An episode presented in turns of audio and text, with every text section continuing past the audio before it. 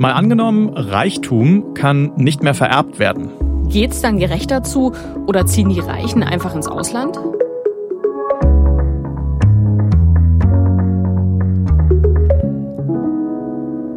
Moin, ich bin Marcel Heberlein. Und ich bin Christine Becker. Wir gehören ja zum Team des ARD Hauptstadtstudios hier in Berlin und wir spielen im Podcast immer ein Zukunftsszenario durch. Heute geht's uns um ein großes Streitthema, nämlich ums Erben. Und wir fragen uns, was würde passieren, wenn man große Vermögen, also Geld, Häuser, Unternehmensanteile, nicht mehr so einfach weitervererben könnte. Also wenn zum Beispiel die Kinder sehr reicher Menschen zwar vielleicht noch was erben würden, aber lange nicht mehr so viel wie heute, wo Reichtum von Generation zu Generation weitergereicht wird. Und andere können in ihrem ganzen Leben gar nicht so viel ansparen, egal wie fleißig sie auch sind. Wenn Reichtum nicht mehr so leicht vererbbar wäre, dann könnte sich die Tagesschau in der Zukunft vielleicht mal so anhören. Ein Jahr nach der Reform der Erbschaftssteuer in Deutschland haben sich die Einnahmen für den Staat verzehnfacht, auch weil fürs Vererben von Unternehmen jetzt höhere Steuern gezahlt werden müssen. Die Bundesregierung will das zusätzliche Geld nutzen, um in Zukunft allen 18-Jährigen 20.000 Euro als Startkapital zu geben. Also, so könnte es vielleicht kommen, wenn Reichtum in Deutschland nicht mehr ganz so einfach vererbt werden kann. Oder wäre es vielleicht auch ganz anders? Das wollen wir in diesem Podcast heute mal durchspielen. Es gibt auf jeden Fall viele reiche Menschen in Deutschland und einige von denen fänden es sogar gut, wenn der Staat ihnen quasi mehr wegnehmen würde. Ich weiß es nicht. Ist das kommunistisch?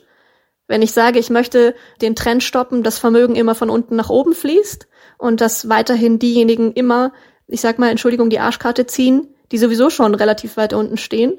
Nein, das ist nicht das System, was ich möchte. Und wenn das Kommunismus ist, ja, dann ist es meinetwegen Kommunismus. Ähm, ich nenne es Gerechtigkeit. Das ist ja meine Ansage. Ja, und das von einer Millionärin. Stefanie Bremer ist das. Die heißt eigentlich anders, aber sie will nicht mit ihrem echten Namen hier erscheinen, weil sie ihre Familie schützen will. Das ist eine reiche Unternehmerfamilie aus Baden-Württemberg. Und Stefanie Bremer gehört zur Initiative Tax Me Now.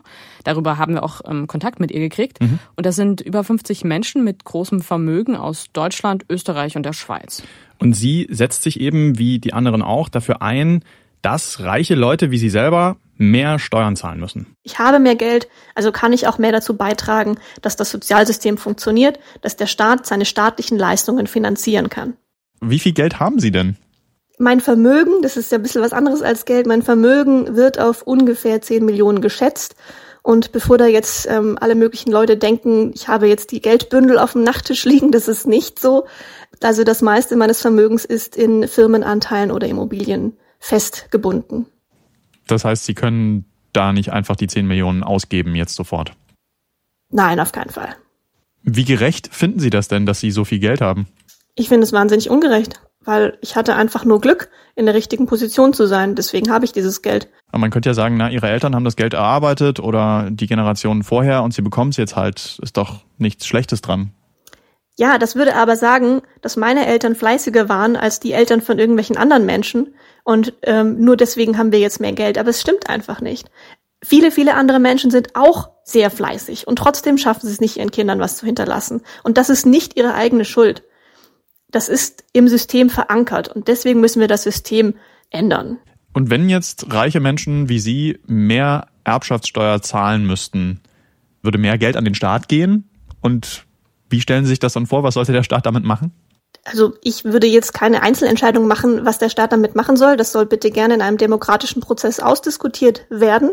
Ich persönlich kann mir sehr gut vorstellen, dass zum Beispiel die Bildung deutlich verbessert wird, dass zum Beispiel Klassengrößen reduziert werden, wenn wir Lehrkräfte besser bezahlen können, wenn wir sie auch besser ausbilden können. Wir können deutlich mehr in den Klimaschutz investieren. Wir können aber auch einfach an anderen Stellen Steuern senken, damit gerade Geringverdiener entlastet werden. Also, Stefanie Bremer will, dass der Staat mehr Geld verteilen kann, das dann zum Beispiel auch weniger wohlhabenden Menschen zugutekommt. Mhm. Hm, könnte man sagen, ja, dann soll sie halt einfach spenden.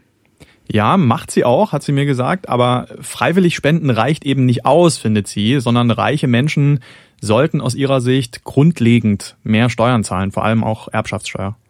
Aktuell ist es in Deutschland ja so, dass kaum jemand wirklich Erbschaftssteuer zahlt. Erstmal gibt's große Freibeträge.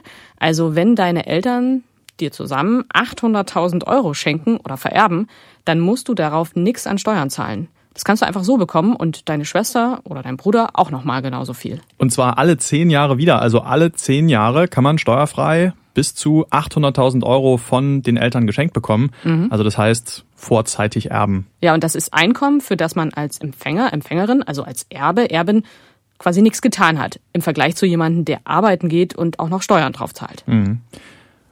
Jetzt nehmen wir nochmal die 800.000. Wenn man darüber hinausgeht beim Erben, wenn es mehr ist, dann kann die Erbschaftssteuer Schritt für Schritt irgendwann auf dem Papier zumindest bis 50 Prozent hochgehen, wenn man dann so in den Millionenbeträgen ist. Aber da gibt's viele Ausnahmen, gerade fürs Vererben von Unternehmen. Ja, und deshalb zahlen sehr, sehr reiche Menschen oft fast nichts an Erbschaftssteuern. Also da reden wir dann über Millionärinnen und Millionäre, wirklich so wie Stefanie Bremer. Mhm. Wenn wir jetzt unser Szenario mal ernst nehmen, Reichtum kann nicht mehr vererbt werden, dann müssten die Regeln fürs Vererben auf jeden Fall sehr anders aussehen als heute. Wir haben deshalb gesagt, wir nehmen jetzt einfach mal an, bis zu eine Million Euro kann man in seinem gesamten Leben steuerfrei vererbt oder geschenkt bekommen. Mhm. Und alles, was drüber liegt, darauf gibt es eine Steuer von 100 Prozent. Das wäre schon ziemlich hart. Dieser also, wer zum Beispiel alleine ein Haus erbt und das ist mehr als eine Million Euro wert, der müsste das unter Umständen verkaufen, mhm. wenn er die Steuern nicht zahlen kann.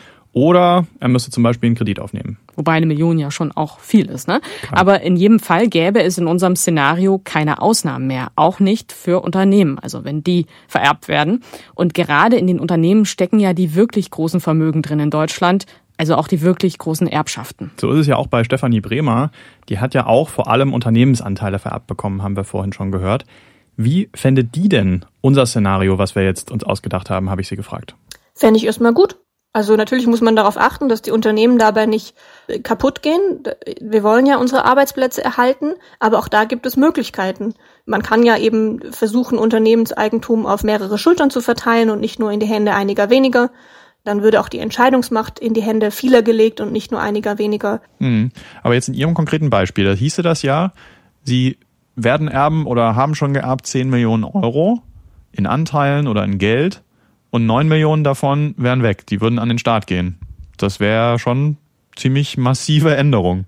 Ja, wenn die Eigentumsverhältnisse weiterhin so bleiben, dann würde das so sein. Aber auch darauf kann man sich vorbereiten. Man kann das Stunden, man kann das in Raten zahlen. Vielleicht leisten wir uns bis dahin auch eine andere Art der Steuergesetzgebung und sagen, wenn ein Unternehmen in großem Maße zum Gemeinwohl beiträgt, dann kann man auch eine Erbschaftssteuer geringer machen. Auch das wäre eine Möglichkeit. Wenn wir praktisch belohnen, dass ein Unternehmen für das Gemeinwohl arbeitet und nicht dagegen, wenn es seine Umweltverschmutzung möglichst minimiert, wenn es keine sozialen Probleme verursacht, wenn es nicht in Krisenregionen Konflikte anheizt, da gibt es verschiedene Möglichkeiten. Aber äh, dass sie dann keinen so großen Einfluss mehr in diesem Unternehmen hätten oder vielleicht gar keine Anteile mehr sich leisten könnten an diesem Unternehmen, weil sie eben diese Steuern nicht bezahlen könnten, das fänden sie nicht so schlimm? Ich persönlich fände es nicht schlimm. Aber wie gesagt, ich denke, da gäbe es Möglichkeiten, das zu lösen. Ich bin nicht der Ansicht, dass meine Person zwingend in einem Unternehmen sein muss.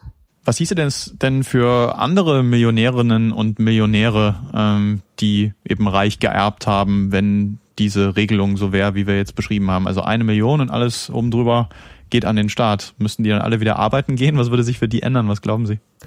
Also ich kenne nicht alle Millionäre. Diejenigen, die ich kenne, die arbeiten alle schon. Also für die würde sich der Kontoauszug ändern und die Beschäftigung mit dem Thema wahrscheinlich auch ein bisschen. Aber das Leben an sich würde sich vermutlich nicht so explizit ändern, weil eine Million ist auch schon verdammt viel. Also, wenn ich mir überlege, dass ähm, fast 30 Prozent der Gesellschaft sich keine Rücklage in Höhe von, in Anführungszeichen, nur 5000 Euro leisten können, dann ist eine Million einfach unglaublich viel. Da hat sie natürlich recht. Mhm. Also eine Million Euro, wenn man sich das jetzt nochmal überlegt, also stell dir mal vor, du würdest versuchen, das zusammenzusparen mit mhm. einem Durchschnittsverdienst und würdest vielleicht mit Ach und Krach 500 Euro pro Monat zurücklegen können. Und das Schon ist ja wirklich viel, extrem ja. viel, ne?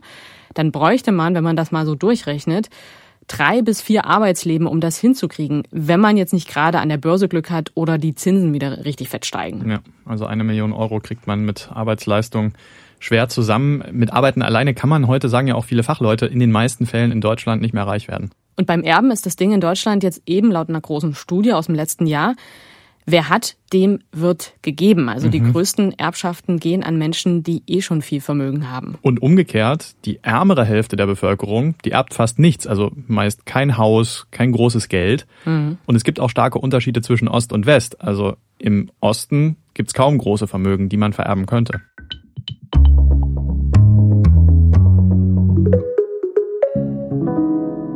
Also zusammenfassend kann man vielleicht sagen, nur wenige erben krass viel und das Erben trägt dazu bei, dass Reichtum sich in den Händen von wenigen konzentriert. Also so dynastienmäßig könnte man vielleicht sagen. Naja, in jedem Fall sind in Deutschland die Vermögen sehr ungleich verteilt.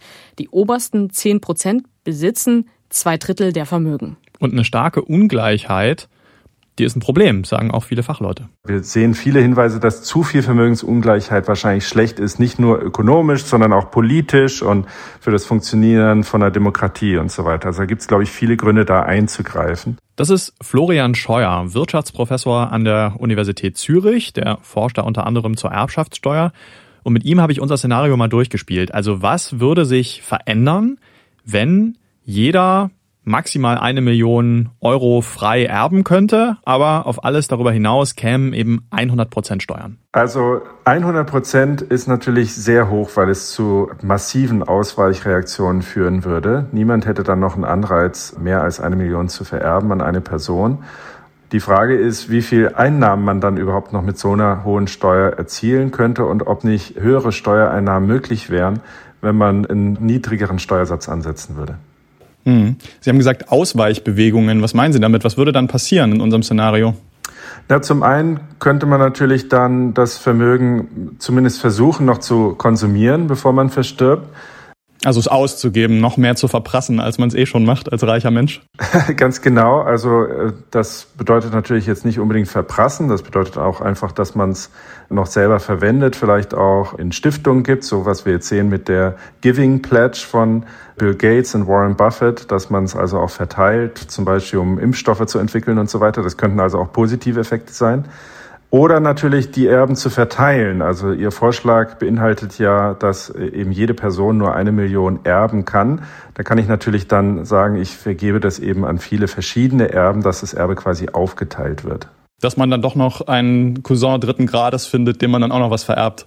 Ganz genau. Oder sogar anderen Leute. Man hat ja auch gesehen im Zusammenhang mit Erbschaftssteuerreform schon in der Vergangenheit, dass die Anzahl der Adoptionen zugenommen hat als man den Kreis der Leute äh, erweitert hat, die mit Freibeträgen erben können. Und solche Effekte könnte man natürlich hier auch vermuten. Okay, also hallo ihr Superreichen da draußen, wenn ihr noch jemanden adoptieren wollt, sagt Bescheid.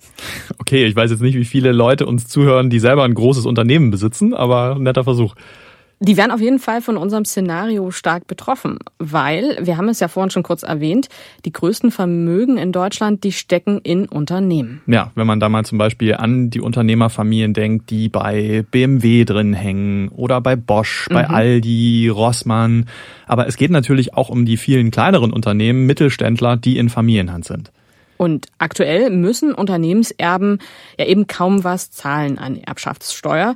Für die gibt's krasse Ausnahmen im Erbrecht. Das hat auch das Bundesverfassungsgericht schon deutlich kritisiert. Mhm. Aber in unserem Szenario kann eben jeder nur noch eine Million erben, egal wie wertvoll das Unternehmen ist. Und die ganzen Ausnahmen, die wären weg. Ja, und wie würde sich das dann auswirken? Das habe ich Florian Scheuer von der Uni Zürich gefragt. Da ist natürlich immer auf der einen Seite die große Sorge, dass es eben solche Familienunternehmen dann zerschlägt. Die müssen dann verkauft werden an zum Beispiel ausländische Investoren, damit die Erben diese Erbschaftssteuer überhaupt noch bezahlen können oder eben auch aufgeteilt werden. Das wäre natürlich hier auch möglich, dass man sagt, äh, das hat dem äh, Vater oder der Mutter gehört, das Unternehmen, und jetzt muss ich eben die Eigentümerstruktur so aufteilen, dass jeder nur noch einen Anteil im, in Höhe von höchstens einer Million besitzt. Man könnte ja zum Beispiel auch Mitarbeiterinnen und Mitarbeiter daran beteiligen, also das Ganze demokratischer machen im Unternehmen. Zum Beispiel. Die Frage ist natürlich, ob man, wenn man die Eigentümerstruktur so stark diversifiziert über mehrere Personen oder sogar sehr viele Personen hinweg, ob man dann immer noch dieselben Anreizstrukturen hat wie bei einem Familienunternehmen, wo es relativ konzentrierte Eigentümerschaft gibt, die sich dann vielleicht auch mehr langfristig Gedanken macht über die Erfolgschancen dieses Betriebs. Hm. Gibt es denn da Hinweise, dass Familienunternehmen besser wirtschaften als andere, dass sie vielleicht auch mit ihren Mitarbeitern, Mitarbeiterinnen besser umgehen? Also die Idee ist oft, dass eben Familienunternehmen über Generationen hinweg optimieren und deswegen wirklich langfristige äh, Entscheidungen treffen. Was man allerdings oft auch sieht, ist, dass es nicht so gut funktioniert, dass dann die Folgegeneration vielleicht gar nicht so begabt ist in der Führung von diesen Unternehmen und dann das Unternehmen im Wesentlichen ruiniert. Und insofern ist es, äh, glaube ich, zweischneidig und gewisse breitere Eigentümerstruktur könnte vielleicht gar kein Nachteil sein für viele Betriebe. Hätten Sie denn Angst, dass Unternehmen dann zum Beispiel ins Ausland abwandern, wenn klar ist, dass in Deutschland so hohe Erbschaftssteuern auf alles über einer Million eingeführt wird, wie wir das jetzt in unserem Szenario haben? Genau, also bei einer 100% Steuer wären alle diese Ausweichreaktionen natürlich zu befürchten. Man würde alles tun, um das zu verhindern. Man würde es konsumieren verstärkt, man würde versuchen, es mehr aufzuteilen und man würde sicherlich auch bei einer 100% äh, Steuer in Erwägung ziehen, das Land zu verlassen. Wenn jetzt, jetzt Deutschland unilateral einführt, so eine Steuer, wären die Effekte wahrscheinlich signifikant. Mm, Verstehe ich. Wobei einfach mal so sein Unternehmen aus Deutschland rausholen und irgendwo anders damit hinziehen, das wird bei einem Familienunternehmen vielleicht auch nicht so schnell passieren. Mhm. Es hängt ja noch mehr dran als nur die Frage, wie hoch ist jetzt diese spezifische Steuer in einem Land. Klar, aber 100 Prozent Steuer, das ist einfach ein extremes Szenario. Da gäbe es für alle einfach einen sehr großen Anreiz, das zu umgehen, sagt Florian Scheuer. Und mhm. dadurch könnte es eben sein, meint er, dass der Staat am Ende vielleicht gar nicht mal mehr Einnahmen hat als bisher, obwohl es eben diese hohe Steuer gibt. Was wäre denn sein Ansatz, wie man das vielleicht anders machen könnte? Na, er sagt, erstmal könnte man die Schlupflöcher schließen bei der Erbschaftssteuer, also viele Ausnahmen abschaffen. Und allein dadurch könnte der Staat wahrscheinlich schon deutlich mehr Geld einnehmen, sagt er. Jetzt geht es uns ja im Podcast heute auch darum, dass Ungleichheit vielleicht kleiner wird, dass man die reduzieren kann. Würde man das damit dann hinkriegen? Also auf lange Sicht schon, sagt er. Einerseits nimmt man ja den Reichen etwas mehr von ihrem Reichtum weg und der Staat könnte auf der anderen Seite mit den Extraeinnahmen natürlich auch die Startchancen im Leben für alle verbessern. Gerade auch für die, die aus Familien kommen, die wenig haben. Zum Beispiel, indem man mehr Geld in Schulen investiert oder in Kindergärten. Oder indem man ein Grunderbe einführt. Und alle erben was.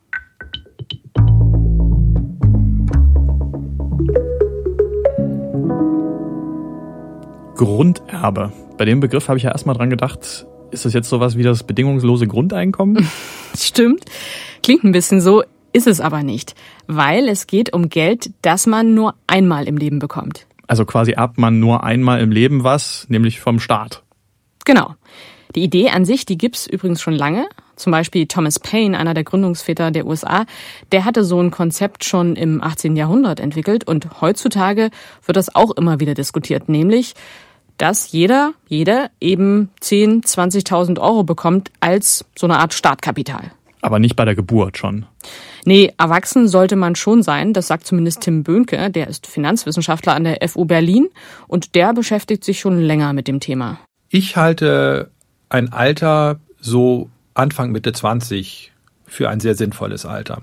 Wir sollten das Alter so wählen, dass eine Person weiß, dass sie diese Erbschaft erhält, sich dann schon in Hinblick auf diese Erbschaft mit dem Thema auseinandersetzt, also das sollte man dann schon diskutieren. Es sollte vielleicht in der Schule diskutiert werden, im Freundeskreis mit den Eltern.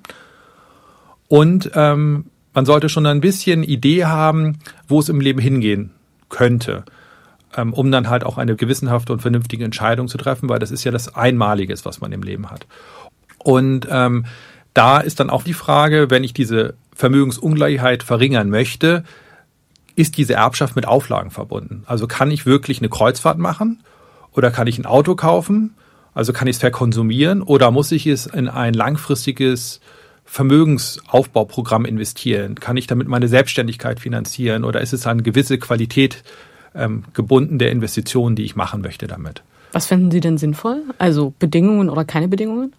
Ich wäre dafür keine Bedingung. Ich glaube, man sollte eine Erbschaft, eine bedingungslose Grunderbschaft einführen, die zeigt, wir haben Vertrauen wir sollten natürlich dafür sorgen, dass diese Erbschaft ausgezahlt wird mit einer gewissen Beratung. Da ist auf einmal sehr viel Geld. Es sollte nicht dazu kommen, dass jetzt windige Vertretertypen um die Ecke kommen und jungen Menschen diese Erbschaft einfach ähm, abzocken. Mhm. Das ist natürlich klar, also das ähm, schon, diese Mechanismen kann man einbauen, aber wenn eine Person diese Erbschaft bekommt und sagt, sie möchte eine Kreuzfahrt machen, weil sie kommt aus armen Verhältnissen, hat noch nie so einen Urlaub gemacht und vielleicht auf dieser Kreuzfahrt wird sie ja Eindrücke haben, die an dieser Stelle am Leben die besten sind, die sie machen konnte, um später gute Entscheidungen in ihrem Leben zu treffen. Warum soll man da nicht eine Weltreise oder ähnliches ermöglichen? Hm. Ja, warum eigentlich nicht? Also eine Weltreise könnte ich mir auch vorstellen. Aber was ist dann in dem Szenario mit den Kindern von reichen Eltern, die erben dann einmal vom Staat und dann kriegen sie hinterher noch einen dicken Batzen von ihren Eltern dazu? Ja, aber das muss nicht grundsätzlich verkehrt sein, sagt Tim Böhnke, weil dann alle schon in jungen Jahren ein eigenes Vermögen haben. Hm, und das ist anders als heute, wo man vor allem in, mit 50, 60. Genau, wo erbt. man eher später erbt. Mhm. Und das könnte viele positive Effekte für die ganze Gesellschaft haben. Also wenn man schon jung was hat, sagt Tim Böhnke. Zum einen, Vermögensungleichheit wird reduziert. Das heißt, unsere Vermögensungleichheit ist getrieben durch zwei ganz große Aspekte. Der eine ist, die Alten haben das Geld und die Jungen bauen ihr Vermögen erst auf. Das heißt, die Vermögensungleichheit zwischen Generationen würde abgebaut werden. Was viel spannender ist, ist natürlich die Vermögensungleichheit innerhalb einer Generation. Weil hier habe ich jetzt die, die erben und die, die nicht erben. Und jetzt bekommen alle etwas. Mhm. Jetzt aber mal abgesehen von der Ungleichheit. Hätte die Gesellschaft denn noch andere Vorteile, wenn alle, schon wenn sie jung sind, so ein Grundkapital hätten? Eine Person, die ihr Leben gelebt hat, die wird ihr Vermögen dazu einsetzen, um zum Beispiel ähm, mit einem langsamen Entsparen bis ans Lebensende komfortabel zu leben. Und eine junge Person wird Vermögen einsetzen, um das vor sich lebende Leben zu gestalten. Und je nachdem, wie sie das Vermögen in der Gesellschaft verteilen, bedeutet das, dass die Gesellschaft dynamisch oder weniger dynamisch ist. Und je mehr Geld sie einer risikofreudigen jungen Bevölkerung geben, so die Hypothese, desto höheres Wachstum haben sie, desto mehr Startups werden gegründet, desto ähm, mehr ähm, Innovation haben sie. Das bedeutet, es werden neue Produkte entwickelt, weil man ja genau das Leben noch vor sich hat. Wenn wir so ein Grunderbe hätten, was würde das denn den Staat kosten und wie würde man das finanzieren vielleicht? Also ein Vorschlag kommt hier vom Deutschen Institut für Wirtschaftsforschung. Die schlagen ein Grunderbe vor in Höhe von 20.000 Euro. Und ähm, da wären wir dann bei einem Gesamtfinanzierungsvolumen von 15 Milliarden Euro im Jahr. Und das würde man über höhere Steuern hinkriegen, oder wie? Und das könnte man zum Beispiel über die Erhöhung der Erbschaftssteuer oder über die Wiedereinführung der Vermögensteuer finanzieren. Also letztlich ist es ja eine politische Entscheidung, ob man das Grunderbe will. Und wenn man sagt ja, dann muss man halt irgendwo das Geld hernehmen dafür. Genau. Und interessanterweise gibt es auch ein Land, das hat das schon mal versucht, nämlich Großbritannien. Mhm. Die haben vor ein paar Jahren, sagen wir mal, so ein ähnliches Modell zumindest aufgesetzt. Da war die Idee, dass der Staat für jedes Kind schon bei Geburt anfängt, einen Betrag zu sparen auf dem Konto. Und wenn das Kind dann 18 wird, kriegt es das dann halt ausgezahlt. Das klingt ziemlich gut. Das klingt ziemlich gut. Allerdings, am Ende des Tages haben sie das Programm dann doch auch wieder eingestellt, weil es ihnen zu teuer wurde. Aber man hat es mal ausprobiert immerhin. Das stimmt. Und in Deutschland gibt es auch jemanden, der das gerade ausprobiert, nämlich eine Stiftung, die versucht, ein Grunderbe an den Staat zu kriegen. Aber jetzt eine Stiftung, sagst du, also der Staat macht das nicht, sondern es ist ein privates Projekt. Bislang ja. Die wollen natürlich damit auch so ein bisschen inspirieren und hoffen, dass vielleicht das irgendwann auch größer wird. Mhm. Aber erstmal ist es so, dass sie dieses Jahr Geld vergeben wollen an drei Leute im Alter von 30 Jahren. Mhm. Die werden per Losverfahren ausgewählt und bekommen dann jeweils 20.000 Euro. Hm, nicht schlecht. Also wir behalten das auf jeden Fall im Blick, würde ich sagen, wie es mhm. da weitergeht. Aber jetzt lass uns mal zusammenfassen, was wir heute hier durchgespielt haben. Unser Szenario ist ja, wenn man Reichtum nicht mehr vererben kann. Also was könnte dann passieren? In einem Extremfall könnte es so laufen. Man muss auf hohe Erbschaften wirklich hohe Steuern zahlen. Aber zu mehr Gleichheit führt das trotzdem nicht. Denn reiche Menschen versuchen, die Steuer zu umgehen. Sie geben zu Lebzeiten mehr Geld aus oder sie teilen das Erbe stärker auf. Viele Familienunternehmen wandern ins Ausland ab und Arbeitsplätze in Deutschland gehen verloren. Die Erben von denen, die bleiben, müssen Anteile am Betrieb verkaufen, um die hohe Steuer bezahlen zu können. Aber weil viele der Steuer ausweichen, nimmt der Staat am Ende trotzdem nicht mehr ein als bisher. Also ist auch kein Extrageld da, um zum Beispiel in bessere Bildung für alle zu investieren. So muss es aber nicht kommen. Es könnte zum Beispiel auch so laufen. Durch hohe Erbschaftssteuern nimmt der Staat deutlich mehr Geld ein. Das kann er zum Beispiel in bessere Bildung stecken und damit die Startchancen im Leben für alle verbessern, gerade auch für Kinder aus ärmeren Familien. Oder er finanziert damit ein Grunderbe für alle. Junge Menschen haben dadurch Geld, über das sie selber bestimmen können. Sie sind selbstständiger, gründen zum Beispiel Startups und die Gesellschaft wird insgesamt innovativer. Es gibt weniger Superreiche und statt ihre Anteile nur an Kinder und Enkel zu geben, beziehen Familienunternehmerinnen und Unternehmer beim Vererben auch ihre Belegschaft mit ein. Also in Betrieben geht es demokratischer zu. Mehr Menschen können an Gewinnen teilhaben und fühlen sich auch mitverantwortlich. Langfristig wird die Ungleichheit in der Gesellschaft kleiner. Wie es am Ende wirklich käme, das wissen wir natürlich nicht. Mhm. Hängt wahrscheinlich auch sehr davon ab, wie genau dann die neuen Regeln fürs Vererben aussehen würden und wie einfach man sie eben noch umgehen kann. In jedem Fall müsste es auch nicht dieses extreme Szenario sein, das wir uns angeschaut haben, also nur noch diese eine Million und darüber dann 100 Prozent Steuern. Schon wenn man ein bisschen an der Erbschaftssteuer schrauben würde, könnte man wahrscheinlich mehr Geld einnehmen und damit mehr tun für Menschen, die aktuell an Vermögen wenig haben oder gar nichts. Und wenn euch diese Folge gefallen hat oder ihr Feedback für uns habt, dann lasst uns eine Bewertung da oder schreibt uns an mal angenommen at tagesschau.de. In zwei Wochen gibt's eine neue Folge von uns im Podcast. Bis dahin, macht's gut. Tschüss. Ciao.